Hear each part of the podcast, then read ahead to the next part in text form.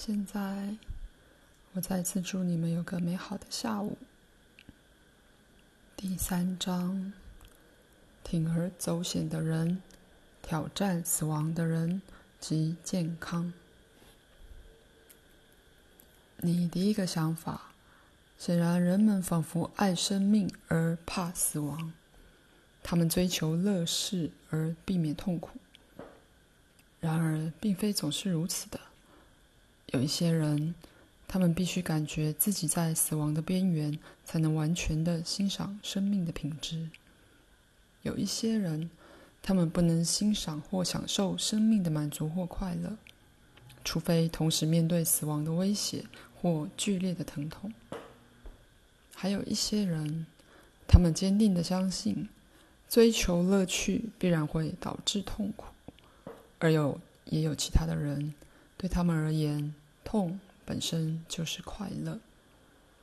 也还有一些人，当他们是在一种健康的状态时，其信念令他们觉得非常的不舒服。对这些个人而言，很糟的健康带来一种安全感。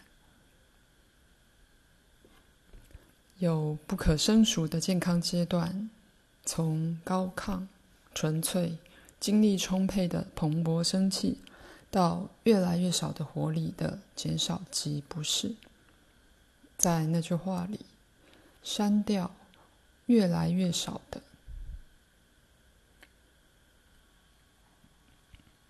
事实上，几乎有数不清的与健康相关的阶段。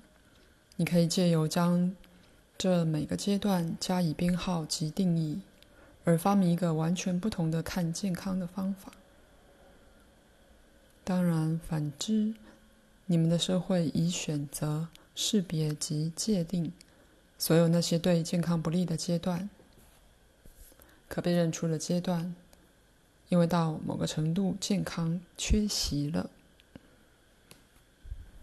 所以在本书中，我们将专心于促进健康的方法，而我们将有意的避免给不是 disease 命名就是如此。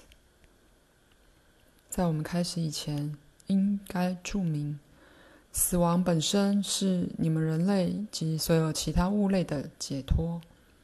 一个解脱者，它本身并不负面，反之，却是一种不同的正面存在的开始。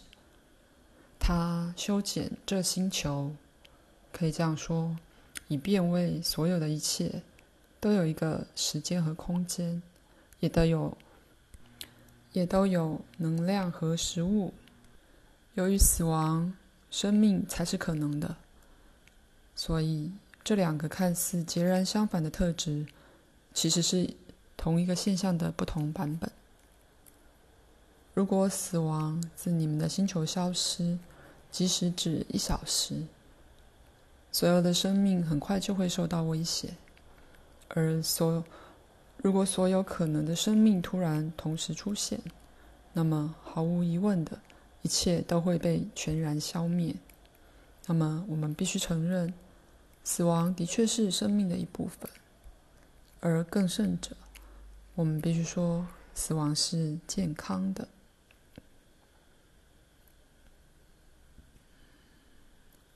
对你的梦的一个评论，如你所假设的。它是属于心电感应一类，在所有地球活生生的细胞之间，有一个细胞的沟通，就好像地球本身是一个巨大的身体一样。你自己的知识、欲望、目的及意图，将你调整到一些这种沟通，所以你对乔本巴罗的关心。将你调整到他当时的身体及情绪状态。我祝你们有个最好的下午。而再次的，这些课本身的确会为健康和疗愈的促进设定绝佳的坐标。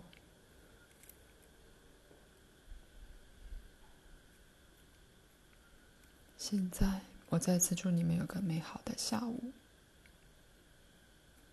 一而再的挑战死亡的个人，事实上比大多数其他人还要怕死。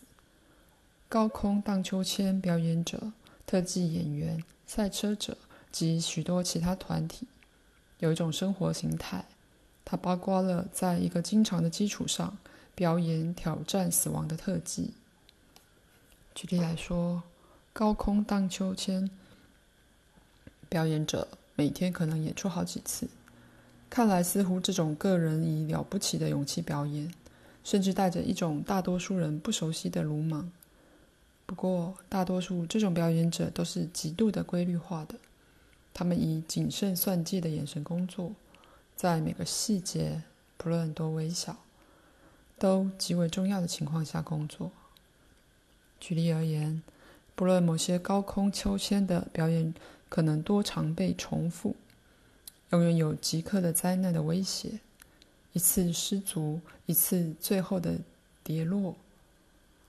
借由测试命运、挑战死亡者，每次表演时都试着向自己证明，他们的确是安全的，能克服生命最可怕的情况，就是如此。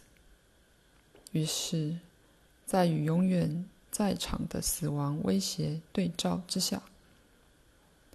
生命有最甜蜜的福利，最伟大的满足。许多这种人生活在平常生活的状况之下，根本不觉得安全。他们借由设定这样一个遭遇的条件，而再次的控制那些条件到最小的细节，来保护他们自己。只有当他们追逐一些挑战死亡的事业时，这种人才感到足够安全。而得以在其他方面放松，而在他们挑战死亡的事事业之外，过一个相当正常的生活。我并无意于对这种活动做任何的道德判断，他们往往允许一种极深的蓬勃生气和活力感。不过，却也是真的，这种人可能多年来都享受极佳的健康。不去算，也许各种各类的骨折及擦伤。只不过，如果他们试图放弃他们的活动时，就突然易于患上某些疾病。当然，事情并不需要如此。自我了解和自知可能可以改变、改善个人的生活，不论他们生活的活动或情况，是真的。这些个人的确替自己选择了一个小心计划与规律化的生活风格，在其中，他个人的及经常的遭遇死亡的威胁，每天都变成一个漫长的探索过程。在其中，他有意的衡量死亡和生命，就是如此。儿童可能患上许多童年的疾病。而的确仍是非常健康的孩子。成人可能滑雪摔断了骨头，或沉迷于一些其他的运动，却仍是非常的健康。人们因伤风感冒或其他社交疾病而病倒，那假设是由一个人传给另一个人的。然而，整体而言，这些可能是非常健康的个人。身体有其自己的自我调节系统，这常常被称为免疫系统。如果人们生病了，说免疫系统暂时失效是颇为时髦的。然而，身体本身知道某些不是 disease 是相当健康的反应。身体不将疾病视为疾病。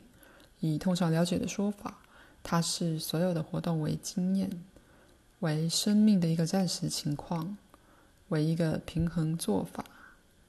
但它拥有一种完整感和整体的健全性，因为它知道它继续存在，虽然在不同的情况下，而它了解这改变就如季节的改变一样自然与必要。如果每个个人要继续存在的话，同时，地球本身拥有物质生命存活的必要养分。再次的，我的确加快那些有助于疗愈过程的坐标。口述结束。